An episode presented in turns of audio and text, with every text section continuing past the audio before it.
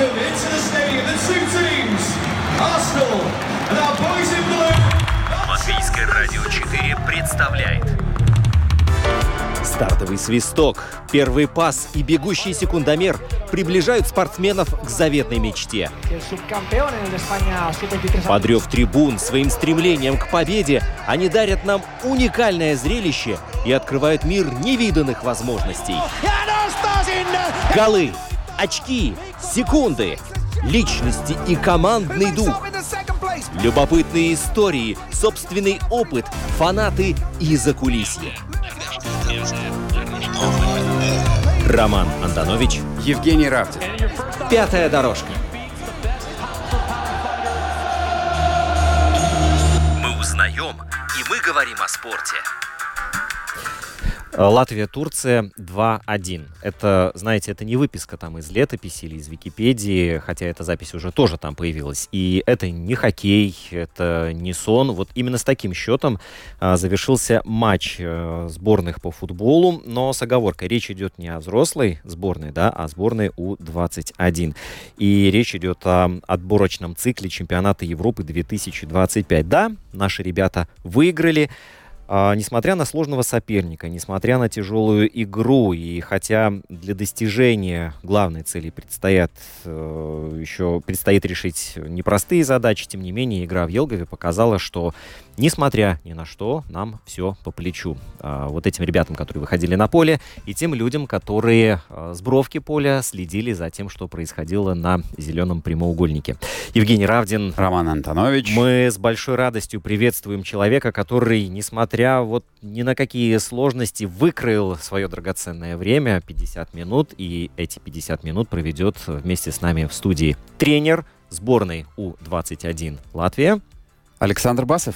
Саша, привет. Да, добрый день. Привет, спасибо, что нашел время, пришел а, к нам. Да, э, ты ожидал, что такое внимание прессы будет к тебе? Оно вообще есть? Да, оно есть. Э, не сказал бы, что большое, но внимание есть и ко мне, и к ребятам. Есть интервью перед матчем, после матча. И к нам приезжают э, пресса приезжает на тренировки, фотосессия, то есть, в принципе, контакты и общение есть.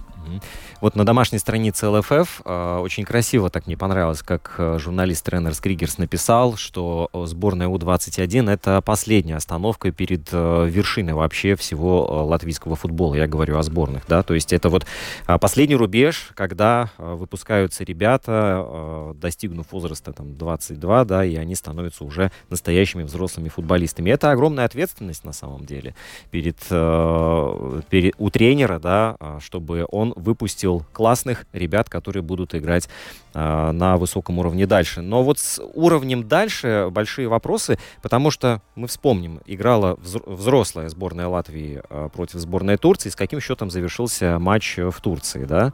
Ну, матч завершился со счетом 0-4, что, конечно, очень неприятно, но если вы смотрели игру, то да. вы должны знать, что до большую, большую минуты, часть да. игры, да, до 80-й минуты мы э, играли 0-1 и попали в перекладину и были ближе к, к ничьей, чем к 0-4.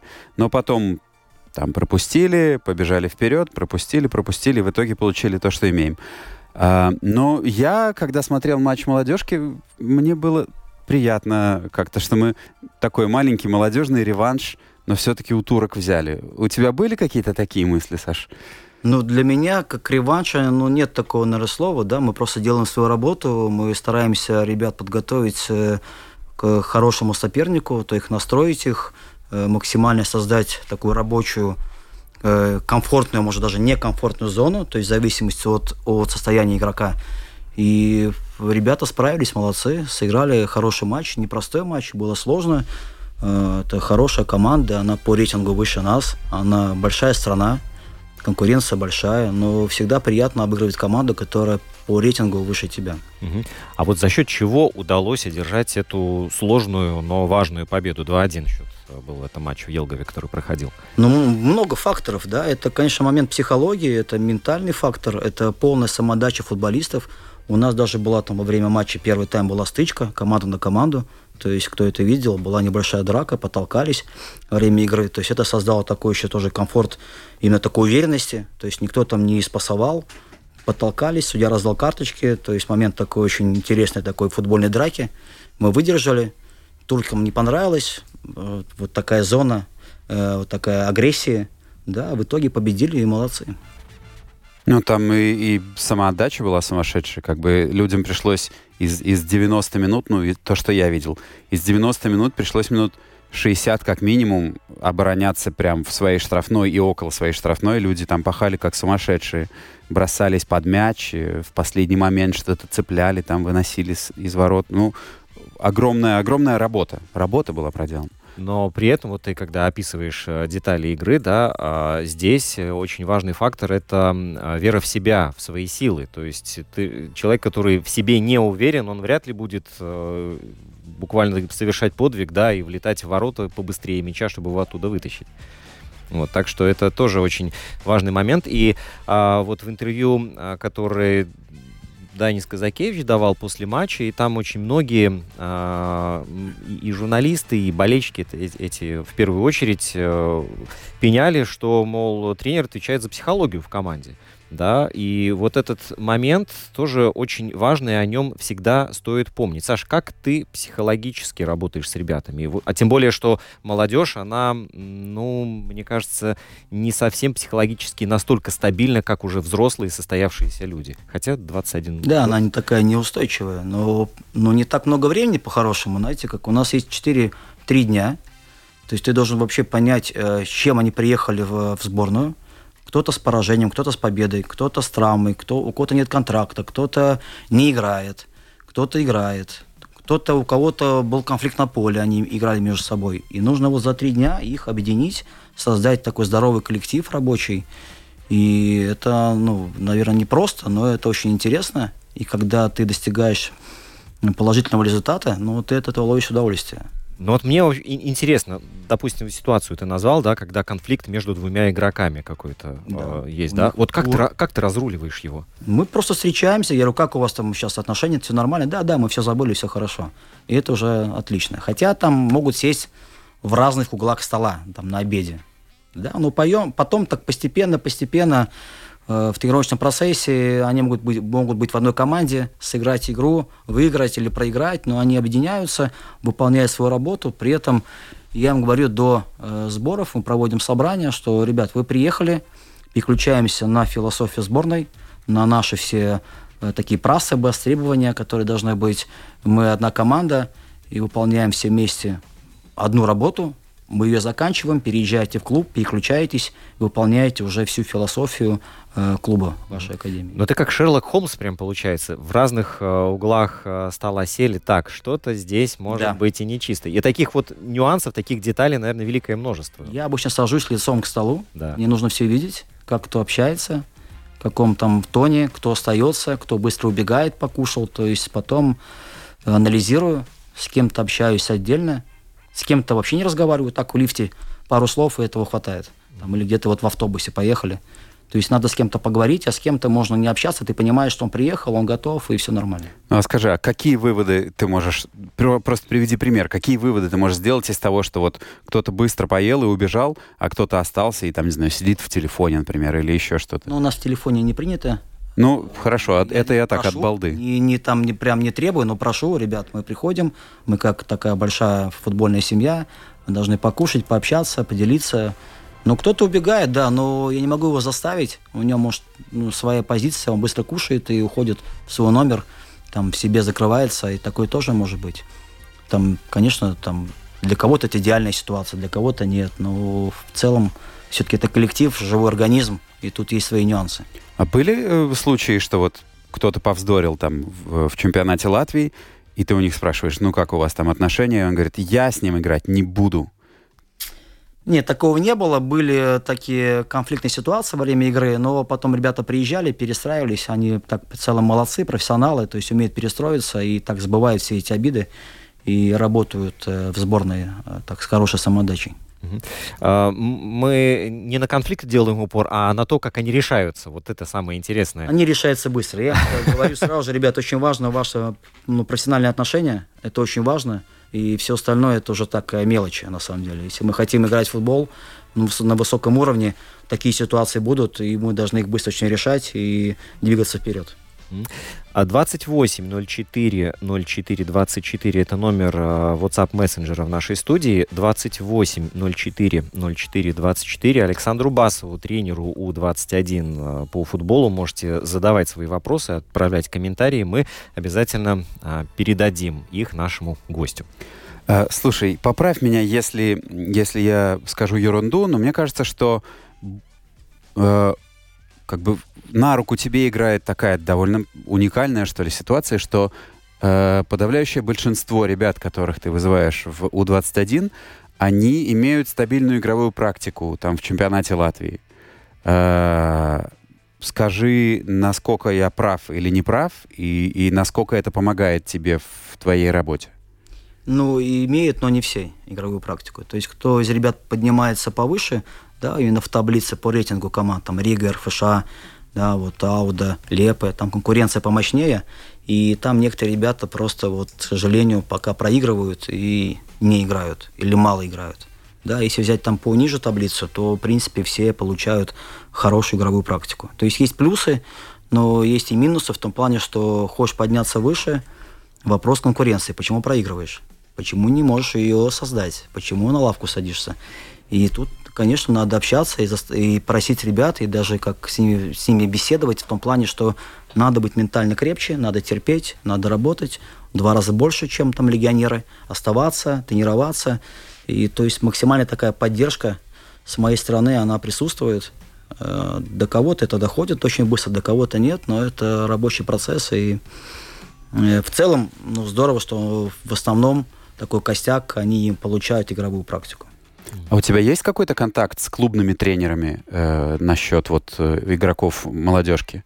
Да, контакт есть, но я же понимаю, что у них есть свои задачи. Допустим, Еврокубки это очень важно, это тоже это ж престиж, это э, ну, те же деньги, это можно заработать, э, поднять бюджет свой, это можно игрока продать, показать, да, поэтому контакт есть и э, довольно такой дипломатичный, но опять же скажу, что тут у каждого свои цели.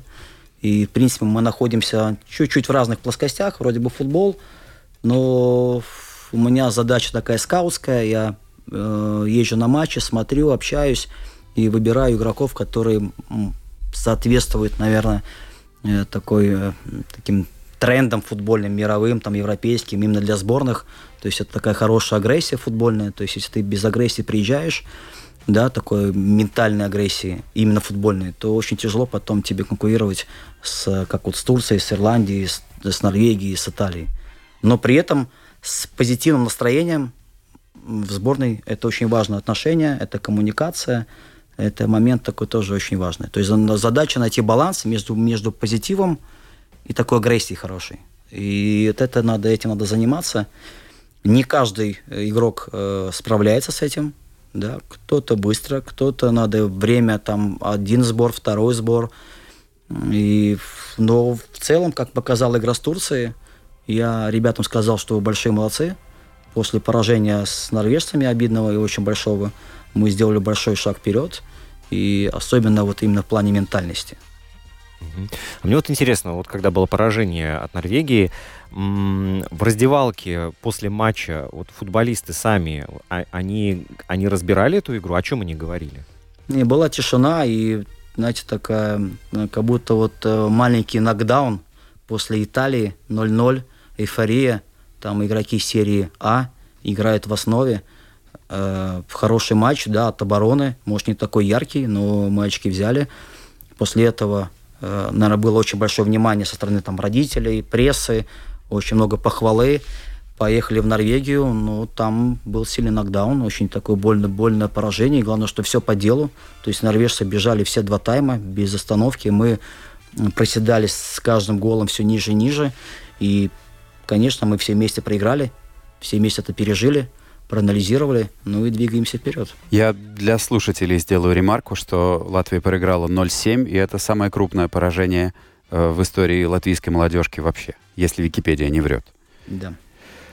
А, а пришлось ли тебе вытаскивать э, как бы своими руками людей из этой ямы, или просто прошло время и уже на, следующий, на в следующее окно международное они приехали, забыв э, уже про этот результат и про это разочарование? Скажу так, что, наверное, кто-то еще какой-то осадок остался, да, но они переключились на чемпионат Латвии. Там есть э, своя интрига, конкуренция, там и за нижняя таблица, верхняя таблица, да, часть таблицы. Ну, больное поражение, на самом деле. Но, знаете, есть наши игроки, э, небольшая конкуренция в сборной, но она есть. И надо это пережить тоже, такие поражения. То есть задача, как мы вот поднимемся вот с этого нокдауна, как мы встанем на ноги и как мы дальше пойдем. Угу. А, вот э, что касается матча против сборной Турции, да, и я не зря упомянул еще взрослую сборную и результат э, той игры. Вот здесь возникает вопрос, и он, в принципе, касается не только футбола, но и многих других видов спорта. А почему молодежь наша э, блистает, почему она показывает классный результат, и она конкурентоспособная, она борется за медали. Но как только дело доходит до э, взрослого уровня, вот переход на, следующую, на следующий уровень, он какой-то, не знаю, это ступень очень большая, и что не получается у этих э, спортсменов перспективных, э, классных, а, войти э, во взрослый спорт. Вот в чем, в чем беда? Почему так? Такая больная тема, на самом деле, если вот уровень академий юношеских сборных у 17-19 мы их знаем, и мы очень удачно играем, то дальше происходит переход в взрослый футбол, то есть это ну, совсем другое состояние игрока, то есть это взрослая конкуренция, и надо очень быстро созревать в этом плане. Мы зреем ну, довольно долго, нам нужно 2-3 года, и вот э, это наш, наверное, минус, возможно, может и плюс, но задача игрока этого сохранить, оставить в системе футбола, и если у него хорошие данные, то он потом э, попадает даже в главную сборную. То есть есть проблемы, да, с переходом. Возможно, это, может быть, какие-то финансовые, финансовые вещи, потому что игрок взрослеет, он уже пытается старается жить отдельно, ему нужны ну, деньги, зарплата. Э, клуб, может, не готов пока столько платить, да, тут уже начинается проблема, дилемма оставаться в футболе или уходить. Есть другая сторона.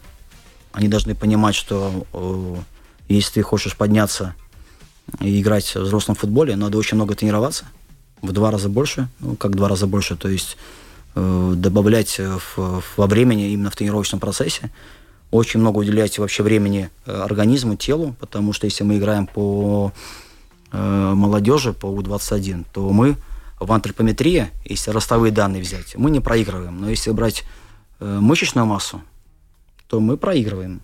Мы берем характером, но мышц пока не хватает. Не хватает, нужно работать, тренироваться. И в этом плане сразу же ты добавляешь в силе, ты выигрываешь контакты, не только в обороне, но еще в атаке. И это добавляет уверенности сразу же.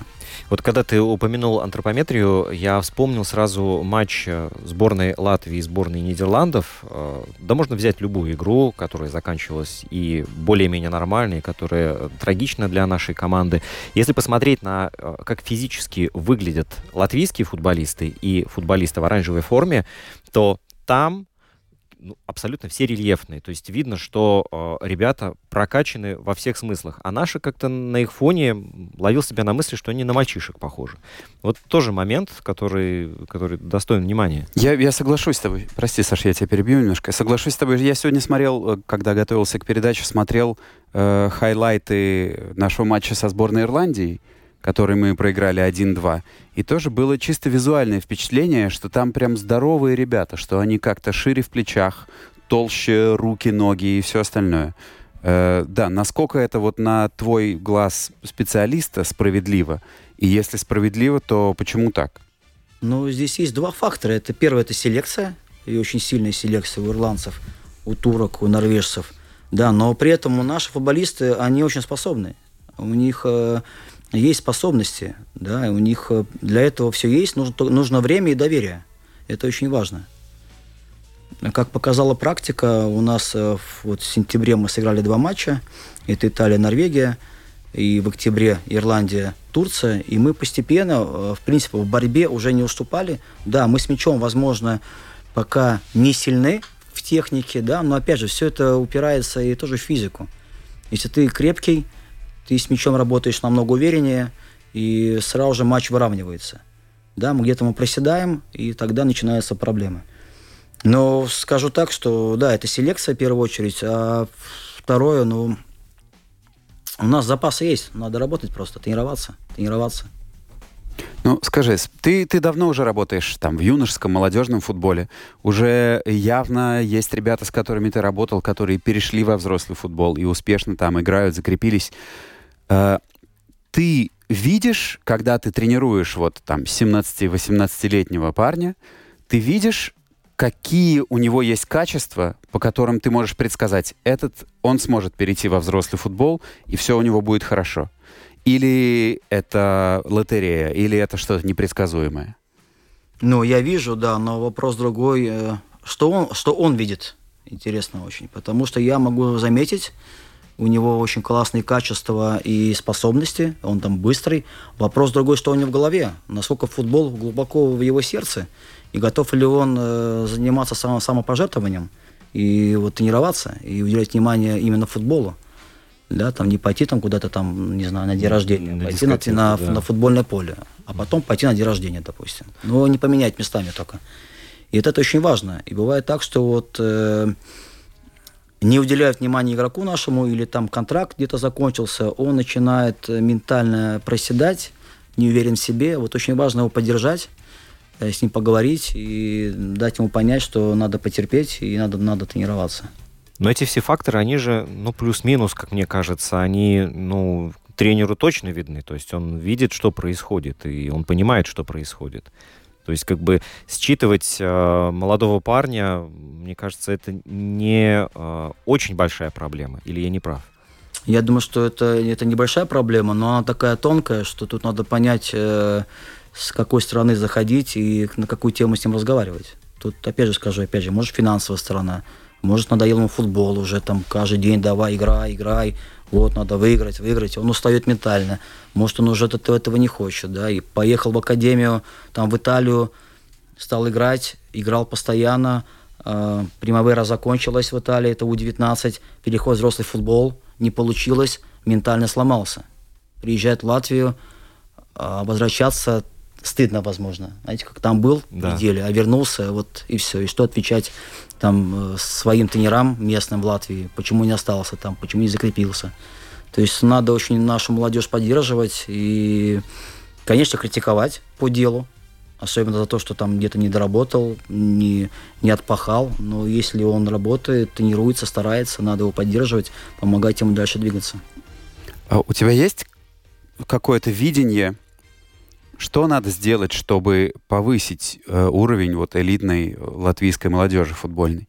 Потому что даже, даже те результаты, которые э, наша молодежка добывает хорошие, там те же самые 0-0 с Италией, те же самые 2-1 с Турцией, мы все равно играем от обороны, да? Я в характере вообще не сомневаюсь. И в том, что мы выживаем, выживаем максимум из каких-то моментов тоже. Но это совершенно другая игра. Вот что нужно сделать, чтобы мы как-то вышли на качественный уровень, чтобы мы могли не только играть от обороны, но и, может быть, навязывать свою игру э, равным или чуть более сильным командам? Ну, я скажу, что я не хочу играть от обороны, на самом деле. Я говорю ребятам, что мы играем э, максимально агрессивно, активно, э, держим мяч, но э, реалии показывают так, что мы теряем инициативу, нас заставляют э, опускаться ниже и играть от обороны всем нравится атакующий футбол, но есть команды, которые обороняются, есть те, кто атакует. Это тоже искусство, уметь обороняться на самом деле. И искусство это создать момент голевой э, нам на контратаке или на стандартной ситуации. То есть это тоже очень, такой момент очень важный. А то, что касается академии, ну, у нас есть академии, которые очень хорошо работают, и мы показываем хороший футбол э, в юношеском спорте, в юношеском футболе. Вопрос перехода, опять же. Как э, наши футболисты переходят в взрослый футбол, насколько они готовы ментально. Вот это очень важно здесь вот дорабатывать нам. У каждого, наверное, у каждой академии своя философия, каждый готовит игрока по-своему, и тут какой-то рецепт, ну, я сейчас не могу дать, но у меня есть, может, своя там, своя идея, но она кому-то может не понравиться, поэтому я это оставлю за... Угу. За, за кадром. Хорошо. Да. Хорошо. Но а, вот парень, видно, что парень перспективный. Он ну, может э, себя, зарек... он зарекомендовал себя, и он вполне может в будущем показать себя самой наилучшей стороны. А, когда он переходит во взрослый футбол, ему вообще рассказывают о том, что, что его там ожидает? Потому что, как мне кажется, вот э, одна из проблем, да и ты сам сказал, что там э, совсем другой мир. Да, там совсем по-другому все устроено. Но, э, может быть, тогда уже лучше человека э, познакомить с этим, я не знаю, экскурсию, грубо говоря, провести, чтобы он увидел, что на самом деле происходит во взрослом спорте, чтобы не было шока. Да, но этого мало показать, ну, рассказать, показать. Надо, надо там, надо туда окунуться, надо, надо там оказаться. Но вопрос другой, с каким багажом туда ты заходишь. Вот это очень важно. Если ты э, в тебя заложена такая хорошая во всех отношениях программа в плане тактики, техники, особенно физики. Тут физика очень влияет на все показатели. Если ты приседаешь в плане физики, то ты уже ментально тоже себе не уверенный. Ты приходишь, где взрослые футболисты, у них контракты, семьи, они не готовы тебе дать свое место просто так. Его нужно просто выгрызать зубами, получается. Именно по футбольным меркам. То есть э, это мы берем в Латвию. Если мы берем там по географии, мы берем левее или чуть выше, там Польша, Англия и до Португалии, но там еще жестче. И все, все на самом деле круче в этом плане. Такая хорошая мясорубка футбольная. Но она и интересная, потому что выживают как сильнейшие, сильнейшие, но при этом Э, конкуренция, она порождает качество. Конкуренция есть, есть качество. Но это вне всяких сомнений. Но если мы посмотрим на а, сам процесс а, конкуренции и на то, что остается за кадром, да, когда в сборную, условно говоря, попадают 11 лучших, а, то зритель, он, мне кажется, даже не задумывается над тем, что под вот этой видимой зоны, да, остается огромная часть айсберга, где тысячи э, ребят, э, мужчин не попали туда, по разным причинам отсеялись. Кого-то, кому-то не повезло, у кого-то травма, кто-то оказался недостаточно быстрым, и миллион причин может быть, да. И вот это все остается где-то вне зоны видимости, и об этом не говорят, об этом фильмы не снимают в конце концов. Да, конкуренция есть, ну, ну Тут, знаете, как э, такого прям рецепта четкого нету, как добраться до, до вершины. Тут у каждого такой свой жизненный путь. Но есть хорошая фраза, только идущая силе дорогу. Ну да. Надо двигаться, тренироваться, и очень важно терпеть, потому что есть ребята, которые э, теряют уверенность, попадают в состав, сидят один матч, второй матч, а нужно терпеть, тренироваться. И потом использовать свой шанс на 100%, им воспользоваться и остаться там в составе или дать понять тренеру, что ты сильный, и тебе можно доверять. Но также в сборной происходит, потому что приезжает игрок в сборную, он новый, я к нему присматриваюсь, я пока не даю ему такой прям возможности сыграть э, там полноценный матч или выйти на замену. Но как только я понимаю, что он готов, я его выпускаю. И если он э, играет неудачно, я да понимаю, что он пока не готов. Или играет удачно. Тогда он сразу же попадает по обойму игроков, которых я могу смело выпускать на футбольное поле, особенно с сильными командами. Я хотел немножко вернуться к академиям и спросить, на твой взгляд, какие из латвийских академий футбольных работают на очень высоком уровне и, и могут готовить э, игроков для молодежки, для взрослой сборной? Ну, чтобы так никого не обидеть, надо, надо сейчас пройтись. У нас в Риге это Метта, это Рижская футбольная школа – их сейчас две, две академии, э, как РФС ЛНК, если не ошибаюсь. Да. РФС Академия. Это Албертс, это Супернова. Э, может, кого-то я еще забыл, э, кого-то не назвал в Риге. Те, которые доводят, э, доводят ребят до юношеских сборных. Это Лепая, это Даугапилс, Венспилс, Елгава – у нас есть академии, которые вот э, хорошо работают. Опять же, вопрос э, это работа уже с такими уже взрослыми футболистами, которым 18-20 лет. И вот там очень важно их э, доводить, заниматься доводкой до взрослого футбола. То есть там уже есть свои, наверное, свои характеры, там уже личности, и их нужно учитывать, эти личности, и их мнение тоже, и уметь находить диалог – уговаривать, упрашивать, это уже тонкости теннисской работы. То есть задача наша э, работать на то, чтобы игрок заиграл в главной сборной. В главной сборной. А мы... Да. Да. Минуя, может быть, даже У-21. И такие случаи тоже есть в нашей практике.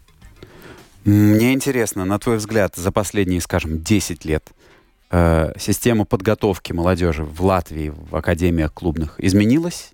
И если изменилась, то как и в какую сторону? Знаете, у нас э, есть федерация, э, такой большой буклет, книжка, да, где есть, в принципе, программа э, подготовки футболистов. То есть есть академии, которые ей пользуются, там от э, начальной стадии, то есть от поступления в академию с малышей, заканчивая выпуском. Есть академия, кто работает по своей философии, по своей программе. Но задача-то главное это выпуск. Что у тебя на выхлопе, какие футболисты, какого качества. Это очень важно. И вот здесь э, задача общая наша и академии, и сборных, чтобы наши футболисты выходили сильными. И тем более, как мы показывает практика, игрока можно продать или строить клуб, но больше через сборную. То есть все сборные смотрят, а, ну, скауты. Да, и вот там нужно себя показывать, проявлять и очень так ярко сыграть, чтобы там скаут любой хорошей, хорошей команды посмотрел и мог поставить какую-то отметочку, что этот игрок ему понравился, и он может оказаться в сильном, в сильном клубе. Пятерку карандашом. Знаете, как я в свое время учился на, на элит-лицензию, у меня и про, но была у меня такая э, дипломная работа, где я написал, что сильные клубы – сильная сборная. То есть, если наш игрок играет в сильном клубе, то и сборная наша будет крепкая. Если он не играет или играет... Опять же, для каждого свой уровень сильного клуба. Но я уже так беру уже уровень, когда наша сборная вышла в финальную стадию чемпионата Европы, когда наши футболисты играли в Англии, Бельгии, и были сильные футболисты, поэтому это сразу же повышало класс, класс сборной и качество, и конкуренцию. Угу. А вот вопрос э, от нашего слушателя. А, что касается состава сборной, как часто он меняется, ведь это молодежная сборная, и кто будет играть в 2025 году? Я так понимаю, что э, те ребят, ну, вопрос заключается в том, что те, кто сейчас выходил на поле, в 2025 году им уже будет не 21 Да-да-да, то есть сейчас получается, что это сборная год рождения 2002-2003. Угу. Это для их, для, их, э, для их возраста этот цикл проходит. А мы играем два года у нас цикл. Это сейчас 23-й год и 24-й. Да. Э, в зависимости от э, турнирного положения, да, если так будем оптимистами, попадаем мы в плей-офф, то сейчас сборная еще продолжает это принимать участие. Но цикл заканчивается, приходит э, возраст на год младше, 2004-2005 год. И вот так вот по два возраста у них есть цикл двухгодичный, где играются 10 официальных матчей. Угу. И насколько сильно состав э, меняется вот каждый год, скажем так? Он меняется не сильно, но тут есть еще э, статус главной сборной. Если наш игрок э, выделяется и он готов себя уже проявить в главной сборной, то Данис Казакевич, э, мы можем там при встрече, мы очень часто с ним Э, общаемся, он скажет, меня вот, мне нужен такой-то футболист, меня он устраивает, хочу его посмотреть, дать ему шанс, и, в принципе, этот игрок переезжает в статус главной сборной. И, опять же, он может вернуться, потому что он посмотрит, скажет, пока не готов, пока мы его придержим. Как Эдуард Дашкевич, который постепенно вот вызывался в сборную главную, сейчас вот играл в двух матчах в составе. И запомнился, кстати. Он вот так запомнился мне как чуть ли не единственный игрок, который нагло лезет в обводку, проходит кого-то. Такой очень... Может быть, ему не хватает э, силы. Он такой выглядит мальчишкой все-таки на фоне там турок, но он был тем игроком, за которым ты следишь э, с интересом. Да. Ну, силы хватает в нем. У него есть характер, самое главное. И у него есть техника. Сила, если брать, опять же, мышечную массу, то, опять же, где этот предел этой мышечной массы? Если ты умеешь владеть телом и без мышц, без мышц, да, то есть у тебя хорошее в этом плане крепкое тело, и ты техничный. Это много примеров, где э, нету мышц, но есть классный футболист. Слушай, я хотел плавно перейти, раз мы заговорили вот про взрослую сборную, то, на твой взгляд, кто из э, нынешних игроков, например, три человека, если ты можешь назвать, это ближайший резерв э, первой сборной? В-21. Да, кто из твоей команды нынешней э, может в ближайшем будущем оказаться у Казакевича? Я думаю, что я это оставлю опять же за кадром, как, как сказал коллега, потому что это будет не очень к- красиво по отношению к игрокам. Я назову одного, да, заиграет другой, кто-то обидится, поэтому все готовы, кто будет 21, они все могут заиграть в главной сборной. Вопрос только, опять же, их, их э, отношения к футболу. Там у всех, у игроков, кто сейчас были вот э, в этом, на этом сборе, кто-то вот не, не, может быть, не приехал по тем или иным, или, или- иным причинам, но у всех есть шанс, и я думаю, что это, опять же, дело времени и вот их именно развития футбольного. А я хотел тогда еще про конкретную позицию спросить, э, с которой у, у главной сборной есть э, особые отношения сложились.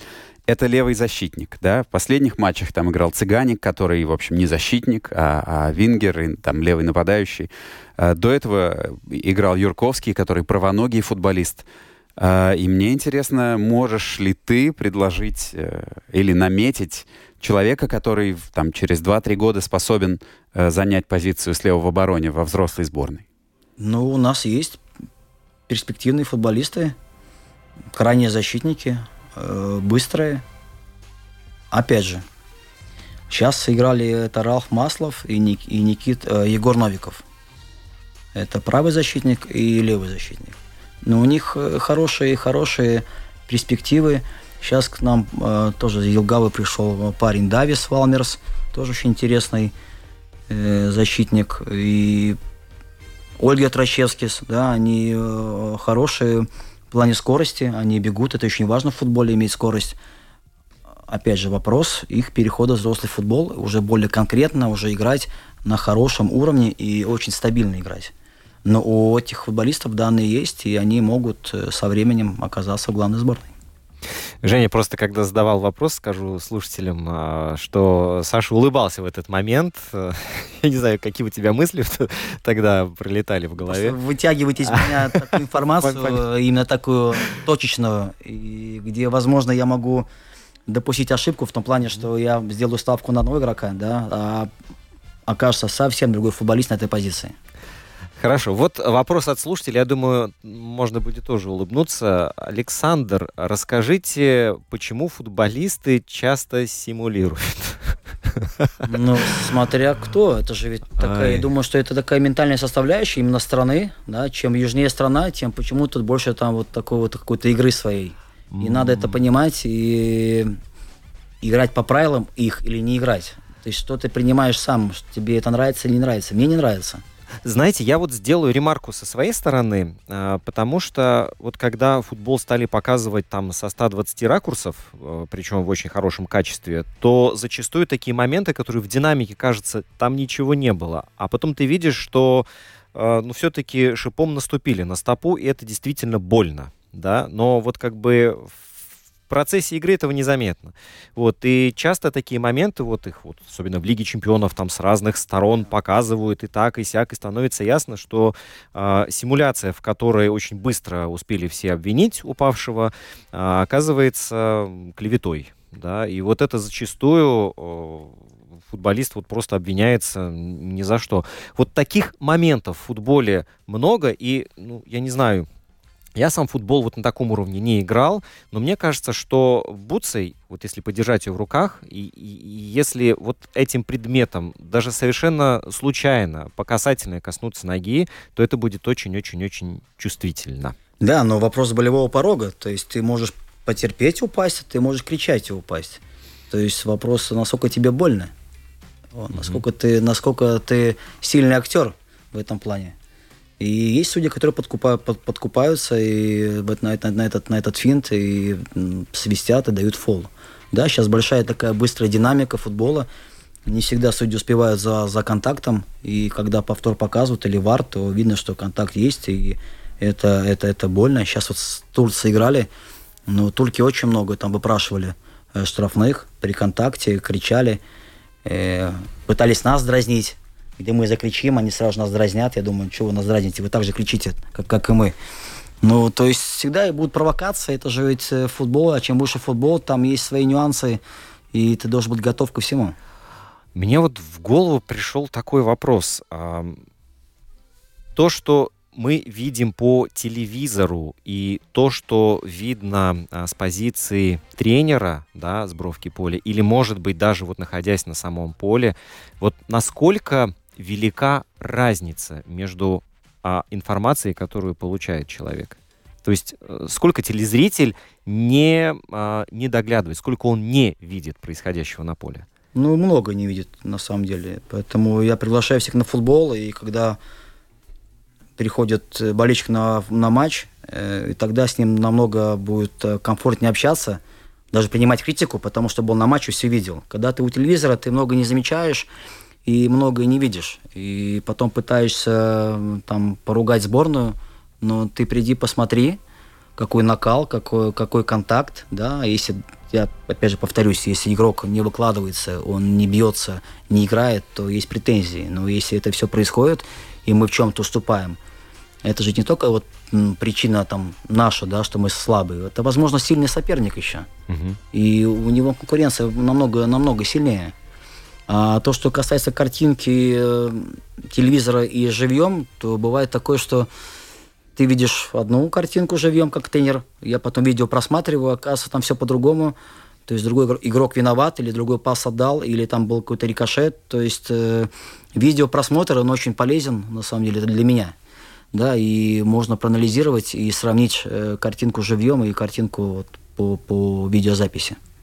Единственное, что я должен всех тех, кто не был на футболе, и тот, кто придет на трибуны, предупредить, что, во-первых, повторов там не будет, да, и комментатора там тоже не будет, ну, разве что только рядом сидящий. И, возможно, будет прохладно, поэтому... А, да, кстати, вот это тоже момент. Скорее всего, да. Да, даже вот в южных странах там в 10, пол 11 вечера, да, а чувствуешь как бы, ой, ну так, надо было теплее одеваться.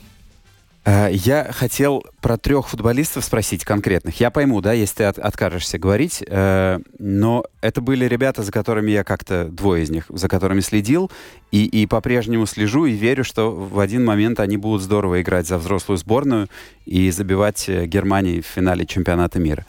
Но пока что этого не происходит, я хотел узнать твое мнение или, может быть, просто новости о них. Один — это нападающий Дарио Шиц — который уехал в систему Пармы и был отдан в аренду другому итальянскому клубу высшей лиги «Спал». Э, мне интересно твое мнение о нем и как он вообще сейчас поживает, как у него дела. Дарио Шиц, он уехал с, с Метты, э, с клуба Метта э, в систему Пармы. И для меня он очень сильный нападающий, с хорошей перспективой стать э, классным нападающим. Он э, перешел в аренду из Пармы э, в Спал. Первый матч, дебют. И вроде бы дебют, и надо поздравить, да, но он там получил очень такую плохую футбольную травму. В первом же матче? Да, он порвал крестообразные связки.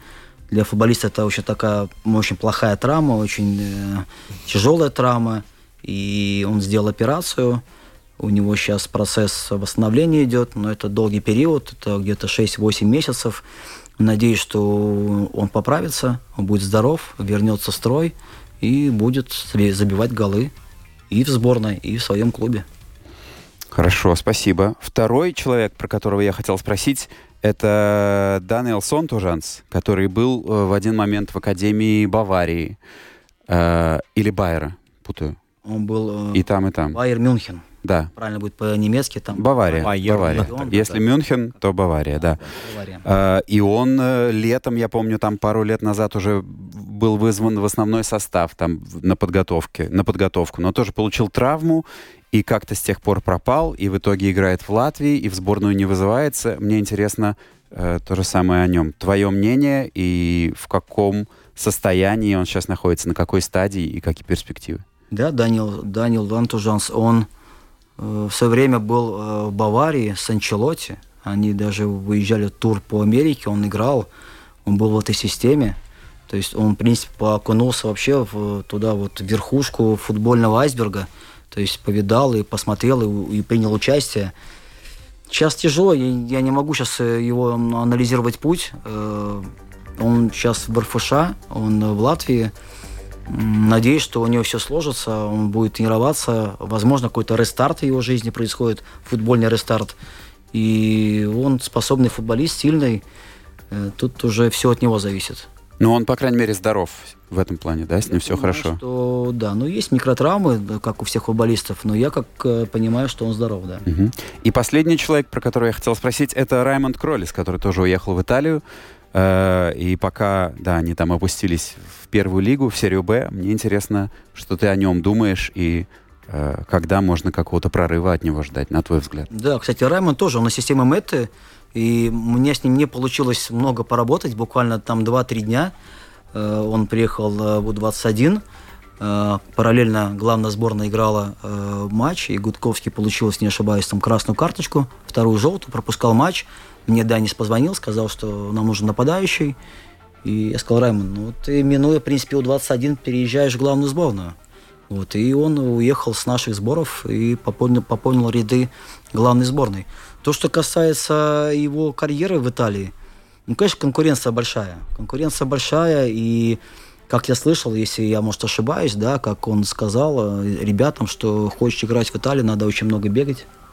Но это всех касается, потому что вопрос только качества бега, но объем надо выполнять, интенсивность надо выполнять. И я желаю только ему удачи, что он э, справится с этой конкуренцией, будет играть и принесет э, пользу главной сборной. У нас времени совсем мало, мы его посвятим блиц вопросам. Саша, за что ты любишь свою непростую, ответственную а, работу, которая требует полной выкладки и отдачи? Я не знаю, наверное, адреналин свой э, такой, э, который я, в принципе, с 8 лет в футболе. И э, тут у меня очень так все прям глубоко в сердце этот вид спорта. Это моя такая жизнь. Я там, у меня семья, да, конечно, я ее люблю, но футбол для меня это, ну, так параллельно. Такая тоже жизненная, жизненная моя судьба. А, я знаю, что ты сам э, играл в молодости в футбол, провел один матч в э, чемпионате Латвии э, за пар Даугаву. И, к сожалению, тоже у тебя была история с травмой, с, с коленом. Мне интересно, когда ты, и тебе пришлось закончить, когда ты в последний раз играл в футбол? Вот такой мой быстрый вопрос с длинным предисловием. Не, это было давно. Уже, знаете, как уже не тот организм, и есть колено, которое себе дает знать. Я, к сожалению, только так немножко понюхал, так в кавычках, взрослый футбол. Э, рано получил э, разрыв крестообразных связок. Э, максимум, до чего я дошел, это вот до Пардалгова и для, до У-17-19 сборных Латвии. А дальше по состоянию здоровья пришлось закончить не начатую футбольную карьеру, как говорится, да, взрослую. Вот. А то, что касается моей игры, ну, у меня колено есть проблема до сих пор, и надо сейчас делать операцию, и все-таки надо себя беречь, и хочется как сделал операцию, так я надеюсь, что вернусь и немножко подвигаюсь для удовольствия. Вот тут еще слушатель прислал вопрос, э, я тоже хотел его задать, вместе задаем. А, Александр, вы смотрели Тед Лассу сериал? Смотрел. И как? Понравился? Вот. Очень интересно, есть много что, что взять. И вроде бы такой он такой комедия, но если его смотреть через призму именно футбола, там много что можно взять и так скопировать и что-то дать футболистам. Э, само отношение, такая ментальная составляющая. Там есть такие вещи, которые можно себе записать в блокнот. Ну что ж, э, все. Время наше подходит к завершению. А, Александр Басов, человек, который стоит у бровки, который работает с ребятами, поддерживает их, э, учит и учится молодежном футболе У-21. Большое спасибо за эту победу, вот конкретно победу на сборной Турции. Спасибо за все остальное от э, нас лично, от э, всего болельческого корпуса. Пускай они сидят на мягких диванах, но лучше пускай приходят и болеют за сборную э, на трибуны. Да, спасибо, Саша, что нашел время, и я очень надеюсь, что у нас будет много-много поводов тебя к нам позвать еще, и выход в элитный раунд, и в финальную стадию, и куда только угодно. Да, спасибо за, за внимание, за нашу беседу очень э, хорошую. Приглашаю всех на матчи, поддерживайте, критикуйте, но приходите. Счастливо, друзья. Роман Натанович. Евгений Равдин и Александр Басов. Да, спасибо. Прощаемся.